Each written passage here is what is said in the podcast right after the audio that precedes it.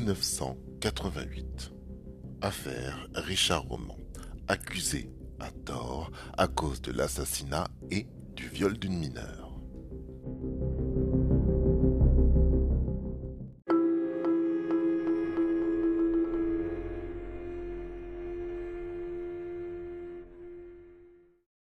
Dans son charmant petit village, Richard Roman est stigmatisé par les habitants.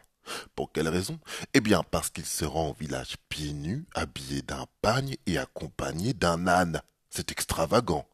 Il est perçu comme un marginal parce qu'il loge dans un tipi isolé en haut d'une colline. Reconnaissez que ce n'est pas commun.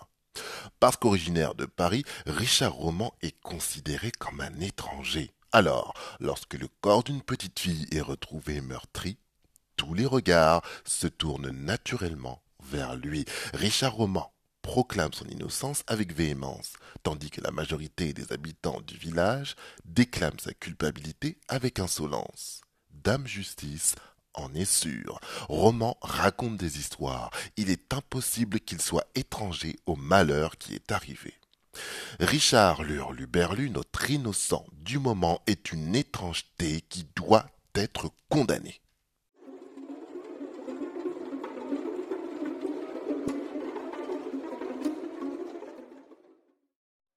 30 novembre 1992, 9h45, nous sommes dans la salle d'audience principale du palais de justice de Grenoble. Excusez-moi. Menotté et escorté par des policiers, Didier Gentil et Richard Roman sont désentravés, puis placés dans le box des accusés. Il est reproché à ces deux hommes d'avoir agressé sexuellement puis tué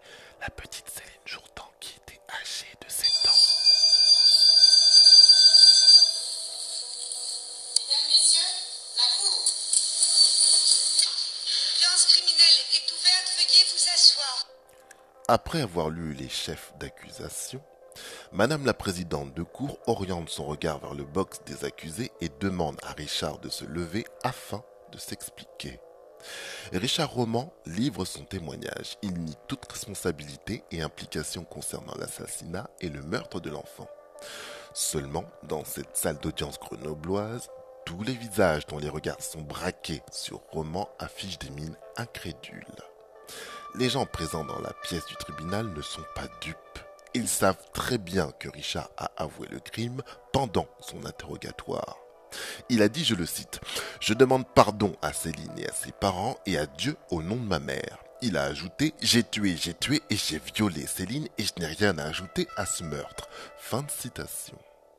L'information est, comme par hasard, arrivée aux oreilles d'un journaliste. Au diable le secret d'instruction, toute la presse nationale s'est jetée sur la déclaration de Richard Roman.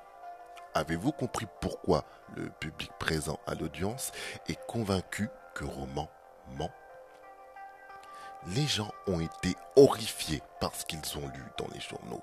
Comment deux hommes en pleine possession de toutes leurs facultés mentales peuvent avoir la volonté manifeste de faire du mal à une pauvre enfant innocente de 7 ans qui avait toute la vie devant elle C'est intolérable. Pour la majorité de l'auditoire présent au procès, il ne s'agit pas de savoir si Richard Roman est innocent.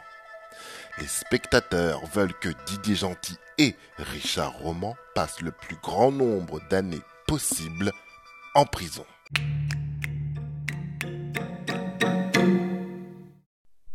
Richard se rassoit. Il vient de terminer son témoignage. Plusieurs témoins vont s'alterner à la barre. Et le moins que je puisse dire est que ça va se gâter pour Richard. Au moment du meurtre de la petite Céline, Richard Roman a été vu par plusieurs personnes à une terrasse. Si ces gens confirment qu'il était attablé en train de siroter un café, il sera à coup sûr innocenté. Ces gens sont les habitants du village dans lequel vit Richard Roman. Et malheureusement pour lui, ces gens le détestent. Non, c'est un euphémisme. Les habitants haïssent Richard. Ils l'exècrent. Ces gens qui ne vont pas tarder à être interrogés tour à tour par le juge, se sont secrètement mis d'accord pour faire en sorte que Richard ne ressorte pas libre de ce procès. Bon, avant de vous en dire plus au sujet de la petite conspiration des habitants de la mode du Caire, il est temps de vous raconter les événements qui ont précédé puis succédé le terrible crime dont la petite Céline a été la victime. L'audience est suspendue.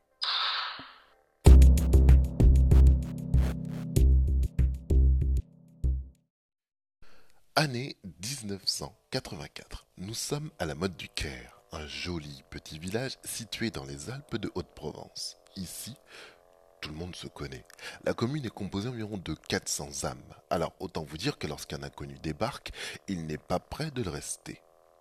Tous les motois, comprenez les habitants de la mode du Caire, se sont transmis l'information concernant l'arrivée de Richard Roman au village. Croyez-moi, ça n'a pas traîné. Démonstration. En allant chercher du pain à la boulangerie de son nouveau petit village, Richard a discuté aimablement avec la boulangère. Le soir venu, la boulangère a dit à son mari, qui est le mécanicien du village, que Richard a quitté la région parisienne pour s'installer à 5 km du bourg de la mode du Caire.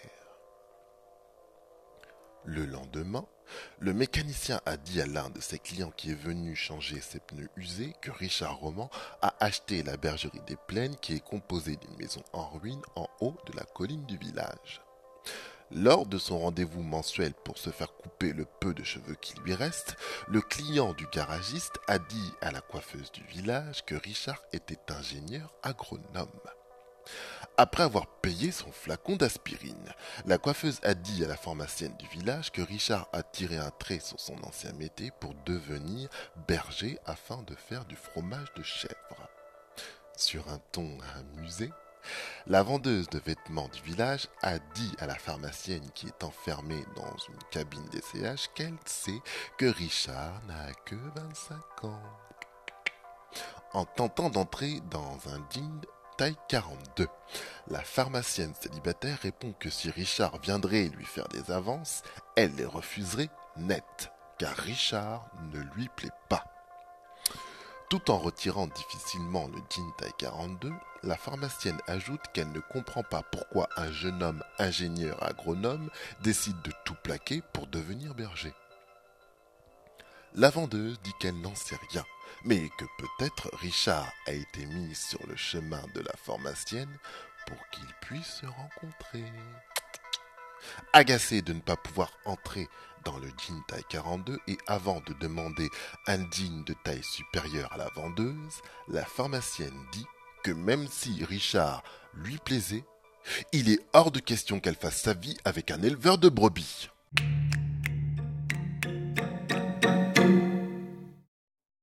Un des voisins de Richard remarque qu'il est en train de construire quelque chose d'étrange. Hmm. Avec un air désintéressé, les mains dans les poches,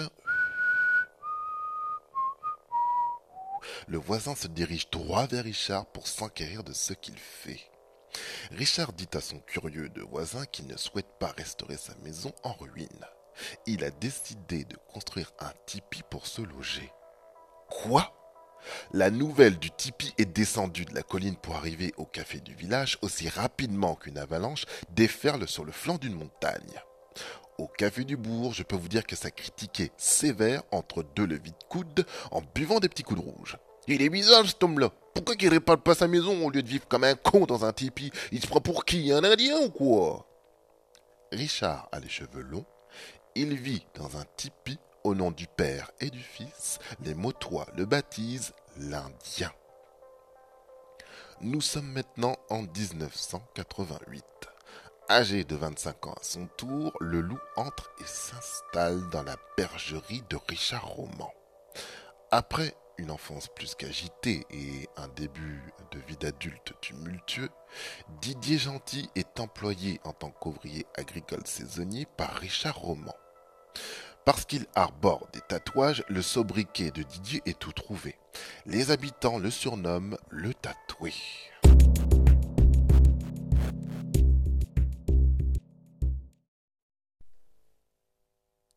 « 26 juillet 1988. C'est une très belle fin de journée d'été. Nous sommes au bar nommé le Café de la Poste à la mode du Caire. Derrière le bar se trouve le père du propriétaire du café, attention, détail sordide. Dans la salle du café, Didier Gentil fait gentiment sautiller la fille du propriétaire sur ses genoux. À 20h50, Richard Roman fait une arrivée remarquée par les quelques habitants présents sur la place du village qui l'observent avec dédain. Richard n'a cette fois-ci pas décidé de venir au village accompagné de son âne, il sort pieds nus d'une voiture complètement délabrée. Richard entre dans le café de la poste, il achète un paquet de cigarettes, commande un café puis s'installe à la terrasse. Aux alentours de 21h, Richard décide de quitter le café pour retourner dans sa bergerie sous le regard médisant et condescendant de ces mêmes habitants qui étaient là lors de son arrivée.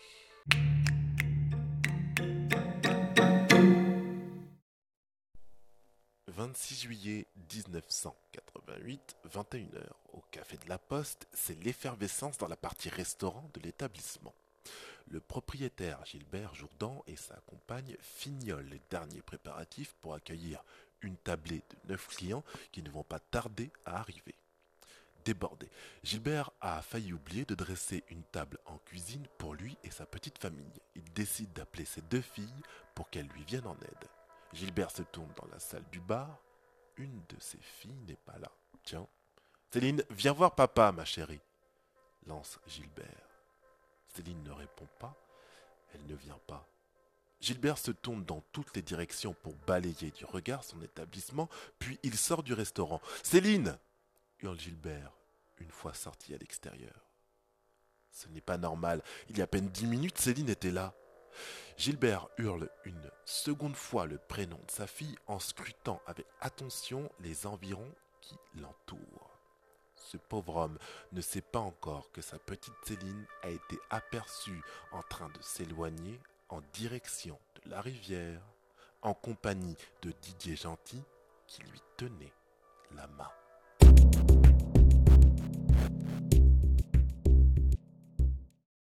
Alerte générale. Céline a disparu. Sans plus tarder, Gilbert Jourdan alerte les gendarmes du village. En quelques minutes, tous les motois sont informés de la disparition de la petite. En 1988, à la mode du Caire, il n'y avait pas besoin de retweet pour qu'une information circule à la vitesse de la lumière.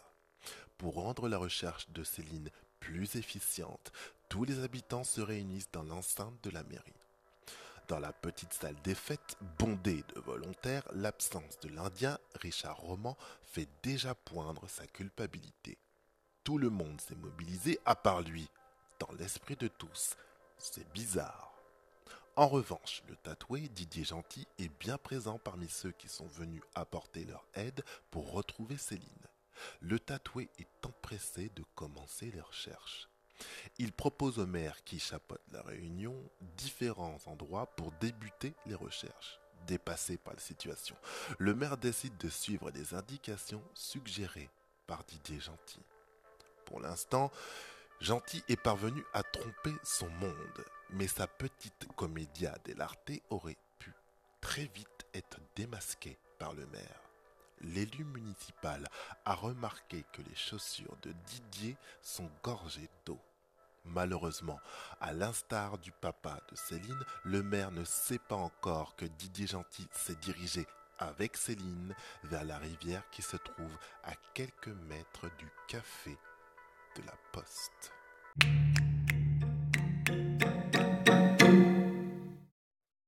La nuit tombe. Les motois se répartissent en petits groupes dans la commune afin de couvrir toute la superficie du village.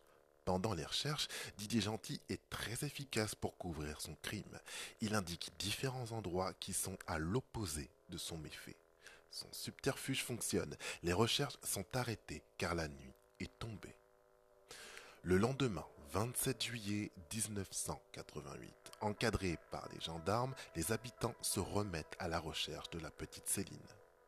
Bien que fructueuse, la recherche dévoile une trouvaille déplorable. À environ un kilomètre du café de la Poste, au bord d'un cours d'eau, le corps de Céline, à moitié nu, est allongé, sans vie. La tête de la petite fille a été fracturée par une pierre sanguinolente présente près du cadavre de la petite victime.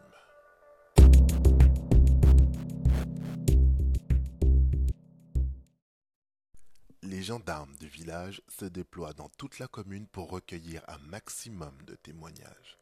Ils veulent par-dessus tout savoir qui a quitté le bar avec la petite Céline Jourdan. La réponse est apportée aux forces de l'ordre par les ados du village de la Motte du Caire. Ce sont eux qui ont vu le 26 juillet vers 20h le tatoué Didier Gentil se diriger vers le cours d'eau en compagnie de la petite Jourdan.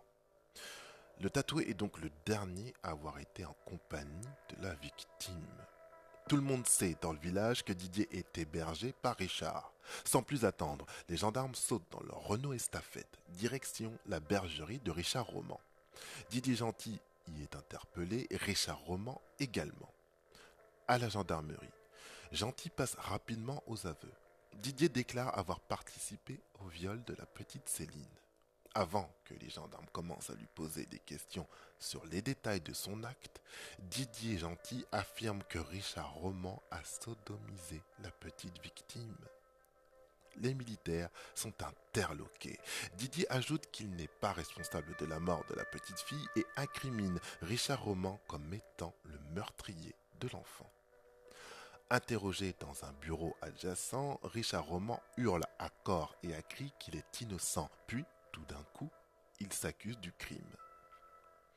Je pense qu'il est inutile que j'en remette une couche. Si vous avez écouté les précédents épisodes de ce podcast, vous avez certainement une idée de ce qui s'est passé entre les gendarmes et Richard Roman pour qu'il change son, son témoignage afin de s'accuser du crime.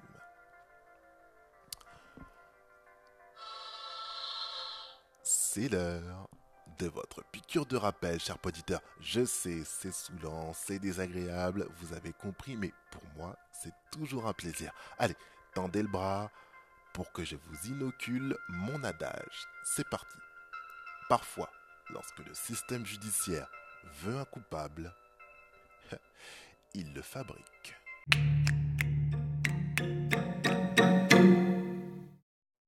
Chers amis gendarmes de la mode du Caire ne sont pas mécontents de leur travail.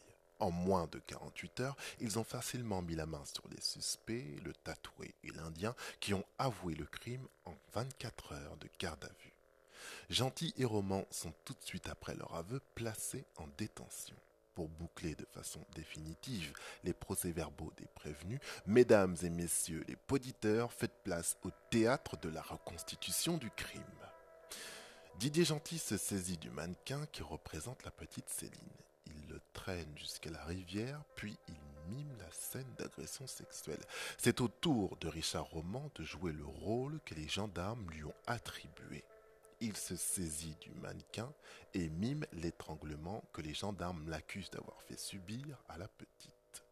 Pendant son interrogatoire, les gendarmes sommaient Richard de reconnaître avoir tué Céline à coups de pierre. Richard se saisit d'une pierre et frappe de plusieurs coups la tête du mannequin. C'est parfait. La phase de l'enquête de l'affaire est terminée. J'attire votre attention, cher auditeur, sur l'une des phrases des aveux de Richard. Il a dit, je la répète, j'ai tué, j'ai tué et j'ai violé. Fin de citation. De plus, Didier Gentil a déclaré que Richard Roman a agressé sexuellement Céline. Pendant les reconstitutions de crimes, tout doit être refait à la lettre. En ce qui concerne la reconstitution du crime de Céline, à aucun moment il a été demandé à Richard Roman de mimer l'agression qu'il a soi-disant fait subir à la petite Jourdan. Bref, apparemment pour ces professionnels de l'autorité publique, ça n'a aucune importance.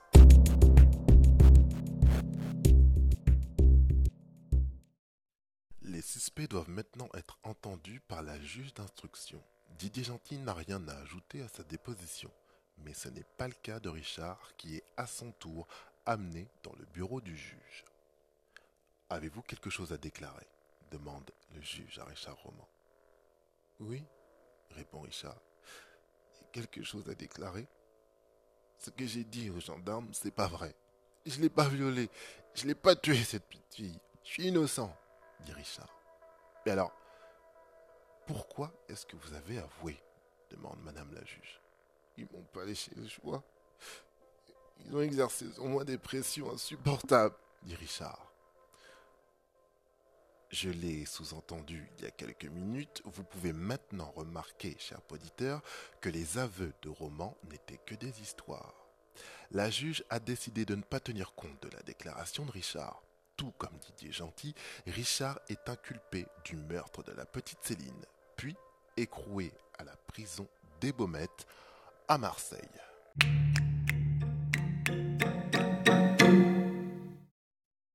La presse diffuse le visage des deux inculpés. Les photos sont accompagnées d'articles qui les décrivent comme des monstres pédophiles et satanistes. Les gens sont écœurés. Instigés par le père de Céline, une centaine de personnes excédées par les aveux des deux hommes se sont rassemblées devant la prison en hurlant leur haine envers Didier Gentil et Richard Roman. Nous sommes en 1988, sept ans après l'abrogation de la loi qui ratifiait la peine de mort. Les gens présents devant la maison d'arrêt réclament son rétablissement. Ils veulent que la guillotine soit remise en service. L'horreur du crime de Céline déchaîne les foules. Très rapidement, à Nice, une manifestation de plusieurs milliers de personnes s'organise. Là-bas encore, les gens scandent des slogans en faveur du retour de la peine capitale.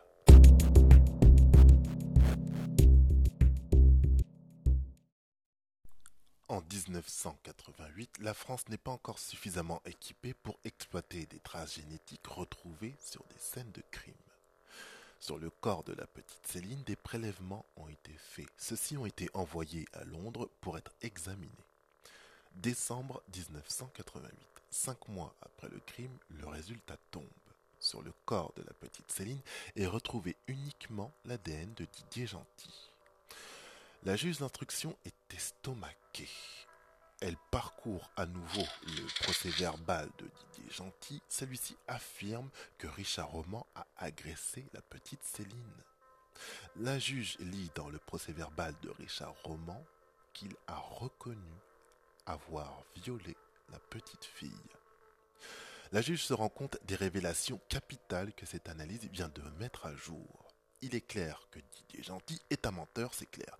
Mais Richard Roman l'est également. Il n'a pas agressé l'enfant car son ADN n'a pas été retrouvé sur le corps de la petite fille. Madame la juge téléphone au laboratoire d'analyse qui a travaillé avec celui de Londres pour avoir une confirmation. Laboratoire d'analyse, j'écoute. Bonjour monsieur. Mon appel concerne les résultats d'analyse de l'affaire Roman Gentil. Oui, madame, vous ne les avez pas reçus? Si. Je les ai actuellement en main. J'aimerais avoir une confirmation de votre part. Êtes-vous sûr qu'aucune trace ADN de Richard Roman est présente sur le cadavre de l'enfant? Oui, madame. Aucune. Seul l'ADN de l'individu Didier Gentil a été décelé sur la victime. Et... Comment dire Dans la partie interne, intime, arrière du corps, les analyses ne révèlent vraiment aucun autre ADN. Les analyses sont formelles, madame. Dans cette partie précise du corps, nous n'avons trouvé aucun autre ADN que celui de Didier Gentil. Entendu. Euh, une copie du rapport a-t-elle été envoyée à l'avocat de Richard Roman? Tout à fait. Nous lui avons fait parvenir un exemplaire en même temps que nous vous avons adressé le vôtre. Très bien, je vous remercie.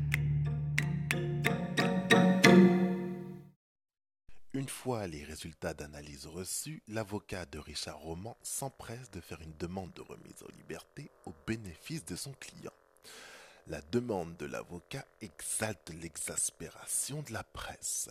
Le journal Nice Matin annonce sur sa première page que Richard Roman, alias l'Indien, va être remis en liberté sans préciser dans l'article qu'aucune trace ADN de l'intéressé n'a été retrouvée sur le corps de la petite assassinée.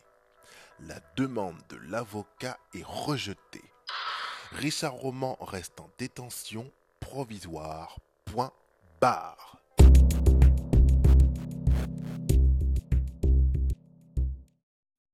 L'ensemble des journalistes s'en donne à cœur joie pour écrire des articles à charge contre Richard Roman et Didier Gentil.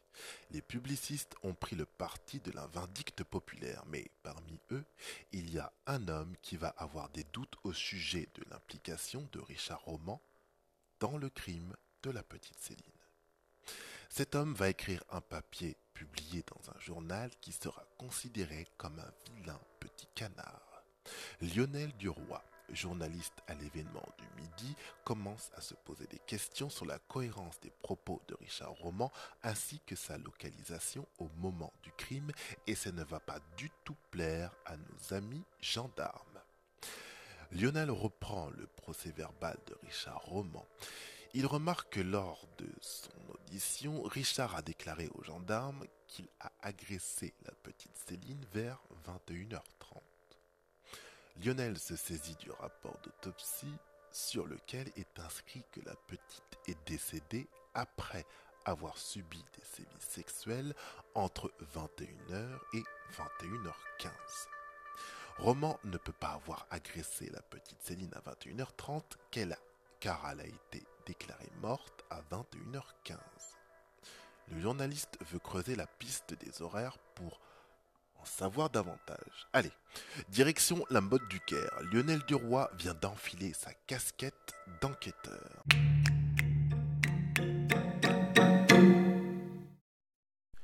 Arrivé dans le bourg de la mode du Caire, Lionel interroge tous les motois qui ont dit aux gendarmes que Richard Roman était présent à 20h50 dans le café de la Poste le soir du crime. Les gens présents ce soir-là disent aux journalistes que Richard Est reparti en direction de sa bergerie aux alentours de 21h, c'est-à-dire dans le sens opposé où a été commis le crime. Une question s'impose dans l'esprit du journaliste. Le légiste a déclaré la mort de Céline à 21h15.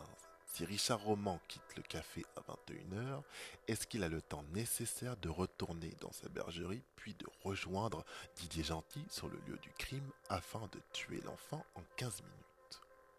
Debout près de l'entrée du café de la Poste, le journaliste oriente son regard vers son véhicule. Tout d'un coup, il court dans la direction de sa voiture en regardant brièvement sa montre. Il saute dans son véhicule et démarre en trombe sous le regard médisé des quelques motois présents qui le regardent s'éloigner à bord de son véhicule. À proximité de la bergerie, le journaliste fait crisser les pneus pour faire demi-tour. Arrivé près du cours d'eau, Lionel freine brusquement son véhicule et observe le cadran de sa montre. Le journaliste s'est chronométré. Il a foncé comme un dératé pour faire coïncider la présence de Richard Roman sur le lieu du crime. Le résultat est sans appel. Aller à la bergerie puis se rendre à la rivière pour tuer une personne à coups de pierre en 15 minutes est impossible. Le journaliste fait part de sa découverte aux gendarmes. Les forces de l'ordre sont agacées par la découverte de Lionel Duroy. Voici leur réponse. Vous savez ce que c'est de mener une enquête, vous? Euh, Oui, je suis journaliste. Vous êtes gendarme? Non. Roman se baladait pieds nus et lorsqu'il n'était pas avec son âne, il roulait dans des caisses qui possèdent pas de carte grise. Roman a avoué circuler.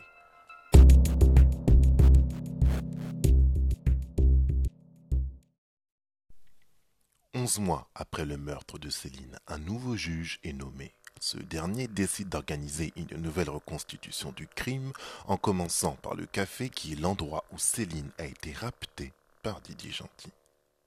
C'est l'anarchie menée par Gilbert Jourdan, le papa de Céline. La majorité des 400 habitants de la mode du Caire sont présents devant le café. Ils réclament sur le champ la venue de Didier Gentil et Richard Roman sur les lieux, tout en hurlant la haine qu'ils ont envers eux. Pour éviter tout contact avec la foule, le juge décide de faire venir Didier et Richard en hélicoptère. Les gendarmes ont du mal à contenir la foule. Le papa de Céline harangue les motois dans l'objectif d'entrer dans le café. Les habitants sont déchaînés. Pour plus de sécurité, le juge décide que Roman et Gentil ne seront pas présents à l'intérieur du café. Les deux inculpés dicteront leur acte à distance à des gendarmes qui se chargeront sur place de reproduire leurs faits et gestes. Mais les habitants de la mode du Caire n'en savent rien. Ils sont persuadés que Gentil et Roman sont dans le café. Les motois forcent le cordon de sécurité formé par des gendarmes qui jusqu'alors les empêchaient d'entrer. Ça y est, ils sont rentrés. Ne voyant pas Richard et Didier sur les lieux, les habitants se jettent sur les avocats qui sont chargés de défendre les deux accusés. L'avocat de Richard Roman se fait arracher sa chemise. Il parvient in extremis à prendre la fuite. Trop tard. L'avocat de Didier Gentil est cerné par la foule. Rapidement, il court en direction des toilettes du bar. Une fois à l'intérieur, il s'y enferme. Les motois parviennent à défoncer la porte des WC. Ils arrachent l'avocat de la pièce. L'homme est jeté au sol puis martelé de coups. Blessé au niveau de l'oreille, le sang de l'avocat se répand sur ses vêtements. Extirpé de ses assaillants par les gendarmes, l'avocat lynché par la foule est mis en sécurité. Cette deuxième reconstitution est un véritable fiasco. Le juge ordonne l'annulation de la reconstitution du crime. 22 octobre 1990, un nouveau juge prend en charge l'affaire de Didier Gentil et Richard Roman. Pour ce troisième juge cartésien, il est évident que Richard Roman ne peut pas avoir participé au crime car plusieurs personnes ont témoigné pendant l'enquête l'avoir vu attablé au bar du village pendant que le drame se déroulait. De plus, l'ADN de Richard n'a pas été retrouvé sur le corps de la petite fille par courtoisie, à l'égard des parents de, la petite Céline, le juge les informe qu'il va signer une ordonnance de non-lieu à l'égard de Richard Roman. Gilbert Jourdan et son ex-femme sont excédés. Après 27 mois de détention préventive, l'Indien prénommé Richard est libéré la presse s'insurge. La décision du juge fait couler énormément d'encre. La pression de l'opinion publique est telle que la chambre d'accusation annule l'ordonnance de non-lieu. Les magistrats ont décidé que ce sera à la cour d'assises de décider de l'avenir de Richard Roman. Le 26 avril 1991, un escadron de gendarmes file à la bergerie de la mode du Caire. Richard Roman est menotté. Pour lui, c'est retour non pas vers le futur, mais à la prison des Baumettes. Et pour vous, chers auditeurs, maintenant que vous connaissez les tenants et les aboutissants de cette affaire, c'est retour au procès des deux accusés.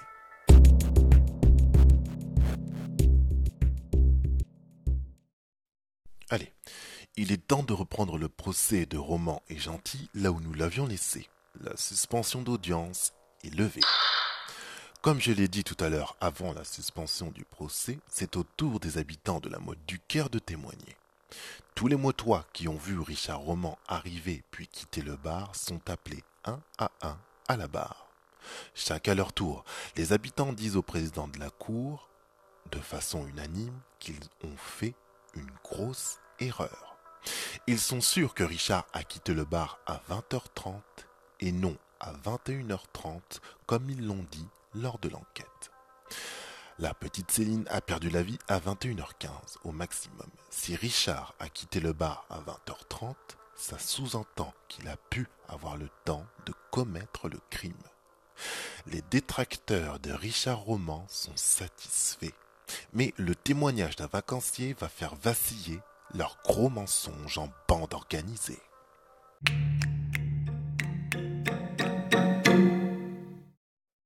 Appelé à la barre, Christian Sélarié, en vacances à la mode du Caire au moment du crime, dit au président de la cour qu'il a déclaré pendant l'enquête avoir vu Richard Roman à la terrasse du café à 21h30 le soir du crime. Son témoignage disculpait Richard Roman. Monsieur Sélarié explique que les gendarmes l'ont poussé à changer son témoignage. Les gendarmes ont incité Christian Sélarié à dire qu'il a vu Richard Roman à 20h30 à la terrasse du café au lieu de 21h30. Le vacancier ajoute qu'il a accepté de changer son témoignage car il ne pensait pas qu'il allait contribuer à envoyer un innocent derrière les barreaux. Bouquet final. Didier Gentil décide de faire acte de repentance. Gentil dit qu'il ne sait pas si Richard Roman était avec lui au moment du crime. Didier Gentil ajoute qu'il a peut-être inventé l'implication de Richard dans son crime. Didier demande à être soigné, puis il demande à Richard de le pardonner. La révélation de Didier jette l'effroi dans la salle. La famille de Céline ainsi que tous les détracteurs qui ont cristallisé leur haine sur la personne de Richard Roman sont désarçonnés. L'Indien est maintenant lavé de tout soupçon. Pour eux, c'est inconcevable. L'avocat général demande l'acquittement de Richard Roman.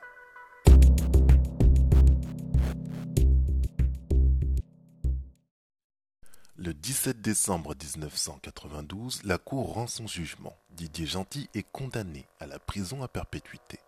Richard Roman est, comme vous le savez, acquitté. Les détracteurs de Richard Roman sont désabusés. Ils hurlent à l'injustice.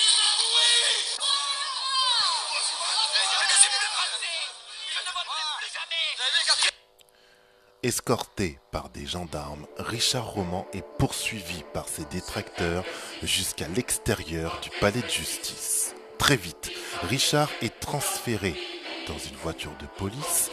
La voiture est martelée de coups.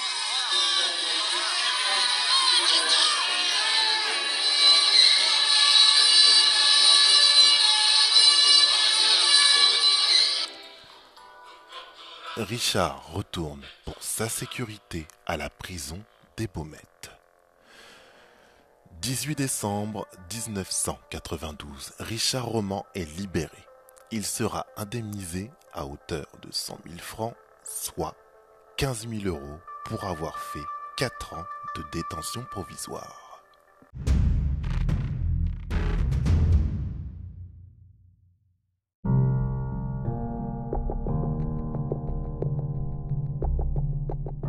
Revenons sur les points clés de l'affaire Richard Roman.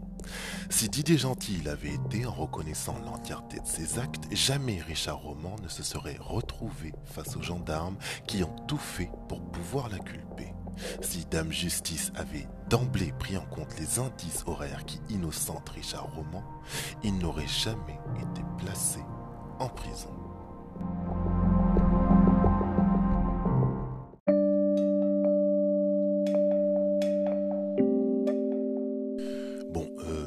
Franchement, quelle morale peut-on tirer de l'affaire de Richard Roman hmm? Dites-moi. Voilà ce que je retiens. Lorsqu'une poignée de personnes déteste une seule personne, la poignée est capable de travailler en synergie pour nuire à celle qui est seule.